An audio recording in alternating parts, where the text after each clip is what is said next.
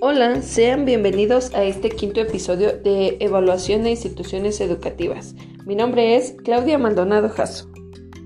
Hoy hablaré sobre una propuesta de un modelo de evaluación de la calidad educativa en instituciones de educación superior públicas desde una perspectiva de la responsabilidad social universitaria.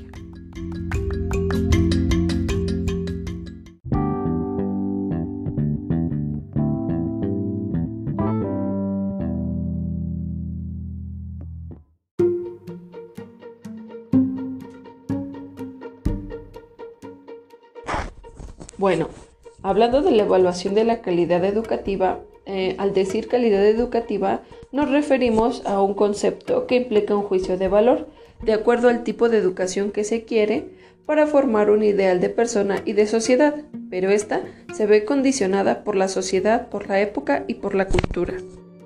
De acuerdo a la UNESCO, se centran en enfoques humanistas, los cuales pretenden el desarrollo de las capacidades de los educandos para que construyan significados y den sentido a lo que aprenden, siendo el docente un mediador del proceso de aprendizaje, considerando los planes de estudio, las características y necesidades de cada alumno. También se centran en las corrientes conductistas, estas enfatizan la importancia de la enseñanza estructurada, graduando paso a paso lo que el alumno aprende y verificando sus resultados. En este caso, el docente dirige el aprendizaje controlando los estímulos y respuestas así como también en los enfoques críticos, que abarcan una amplia gama de teorías. Se estimula el análisis crítico de la realidad y la principal preocupación es que la educación contribuya al cambio social y a la reducción de las desigualdades, promoviendo la autonomía y la emancipación de los marginados. Ahora, eh, de acuerdo a las pruebas que se han efectuado, la baja calidad se ve reflejada en los resultados de aprendizaje, tanto de lectura como escritura, así como en matemáticas. Pero esta calidad se ve limitada por los datos que se arrojan estas pruebas, ya que dejan de lado el aprendizaje, porque hay cosas que no se pueden medir, como lo es la creatividad.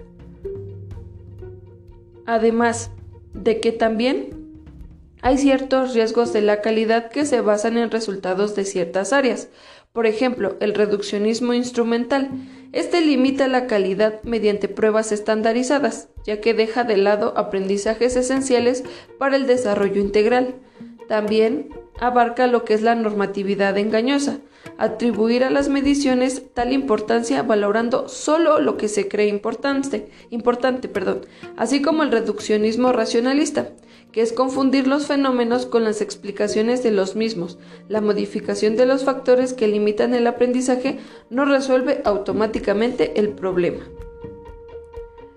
Además, también considerando la calidad de la educación en América Latina y el Caribe, se supone que debe de tener un cumplimiento con cierta calidad. Por un lado, la educación como base de la convivencia democrática y se basa en las decisiones ciudadanas, cívicas y de valores. Por otro lado, eh, se ve como un impulso al crecimiento económico, al acceso al empleo y a la integración social. Pero el concepto de calidad también va pegado junto con la pertinencia y la relevancia. La calidad se asocia con las exigencias sociales, así como con la satisfacción de los intereses y las necesidades individuales. Se considera la calidad como un juicio de valor que debe comprender la pertinencia, la relevancia, la equidad, así como el análisis de los recursos empleados para el cumplimiento de las metas y objetivos, así como su uso racional y efectivo. Además, bueno, aquí en esta parte existen efectos positivos de la educación superior con calidad, por ejemplo, el desarrollo social y económico sustentable, la movilidad social de la persona, contribuir a la reducción de la pobreza y de las desigualdades sociales, favorecer la reducción de los riesgos vigentes como son la desintegración social, así como la violencia, la delincuencia, la drogadicción, entre otros. Este concepto de calidad va muy ligado a lo que es la responsabilidad social. Además, como sabemos, calidad lleva un significado variado, así como un análisis variado, ya que se toma desde diferente perspectiva. Además, esto debe de llevar un compromiso con todos los involucrados en este proceso, y también depende de ciertas variables, lo que nos hace creer que la educación de calidad no es excluyente. En el modelo de la evaluación de la calidad existen los modelos cualitativos. Estos buscan eh, pautas para mejorar la calidad, mientras que los modelos cuantitativos hacen un análisis de los rendimientos escolares del alumnado como indicador de la calidad. En este caso, como mencionaba anteriormente, se basa mediante pruebas estandarizadas. También se considera lo que es la responsabilidad social universitaria. Este es el conjunto de acciones que realiza la universidad como resultado de la ejecución de su proyecto institucional, la orientación y coherencia de sus valores y actividades con la búsqueda de la felicidad de su entorno, ya que debe de atender a las necesidades. Esto quedó estructurado en el artículo 6 de la Declaración de la educación superior, ya que ésta debe reforzar su servicio a la sociedad y en especial sus actividades para eliminar la pobreza, la intolerancia, la violencia, el analfabetismo, el hambre, utilizando principalmente enfoques interdisciplinarios e intra y transdisciplinarios.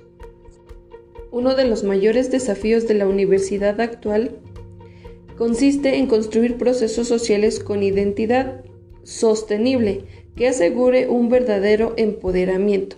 Para ello se debe de entender que la universidad redefine su responsabilidad para establecer un equilibrio entre las necesidades reales y el lograr incidir en la transformación de la comunidad, acabando con la organización separada del saber en especialidades y al contrario, instruir el pensamiento holístico complejo, transdisciplinario y práctico para formar una comunidad de aprendizaje asociativo con calidad y pertinencia. Este esquema organizativo propone que se organicen o se determinen en torno a siete ejes explicativos. El eje 1 nos habla sobre las dimensiones, que se refiere a las que explican la noción de responsabilidad social a partir de la conceptualización que de la misma hace. Por ejemplo, la, responsabilidad social universitaria debe tratar de articular las diversas partes que la conforman en un proyecto de promoción social de principios éticos y de desarrollo social, equitativo y sostenible para la producción y transmisión de saberes responsables y la formación de profesionales ciudadanos igualmente responsables. Y a partir de estas se determinan cinco dimensiones, como lo son los derechos humanos, la equidad, pertinencia, relevancia, eficacia y eficiencia. En este caso, el eje número 2 nos habla sobre las categorías. En este eje está constituido por 25 categorías vinculadas con las dimensiones antes mencionadas, que son entre otras la inclusión, la no discriminación, el acceso, los procesos, resultados, democracia, proyecto educativo, sociedad del conocimiento, currículo, normatividad, financiamiento y calidad docente. El eje número 3 nos habla sobre las variables. Este eje lo componen las variables cuyos cambios serán analizados para dar respuesta a las interrogantes del objeto de estudio. El eje 4 nos habla sobre los principios, que sirven para regular el proceso de autoevaluación. Estos principios son el de pertinencia social, calidad, responsabilidad en el ejercicio de la crítica social y política, contribución al desarrollo económico, ampliación de las fronteras del conocimiento, la investigación básica y su relación con los nuevos aprendizajes y por último el desarrollo de la difusión de la cultura. El eje 5 nos habla sobre los contextos. Estos nos hacen referencia a los contextos en los que se desarrolla toda la actividad educativa, ya sea el sociocultural, el institucional, organizativo y el didáctico pedagógico. El eje número 6 nos habla sobre los ámbitos. Este nos hace referencia a cómo se va a abordar la evaluación educativa, es decir, al medio ambiente de su aplicación, ya sea interno y externo, los cuales tienen que ver con los ámbitos de impacto de las acciones de toda actividad educativa. El eje número 7 nos habla sobre la filosofía. Este engloba la filosofía central del modelo propuesto, es decir, nos da una mirada integral de lo que adolece en los modelos estudiados, su perspectiva holística que da salida a un abordaje del objeto de estudio a partir de una noción cualitativa y cuantitativa. Partiendo de la noción de evaluación de la calidad educativa, nos dice que toda evaluación, incluyendo la de las universidades o instituciones de educación superior, está orientada a medir la calidad o mejorar la calidad educativa y conviene proceder a aceptar que esta calidad está determinada por múltiples factores, es decir, es necesario reconocer su multicasualidad de la calidad educativa. Y en este sentido, la evaluación de esta calidad desde el planteamiento teórico nos va a permitir que salga un modelo propuesto que tendrá que englobar el respeto a los derechos humanos, la equidad, la pertinencia, la relevancia, así como la eficacia y la eficiencia.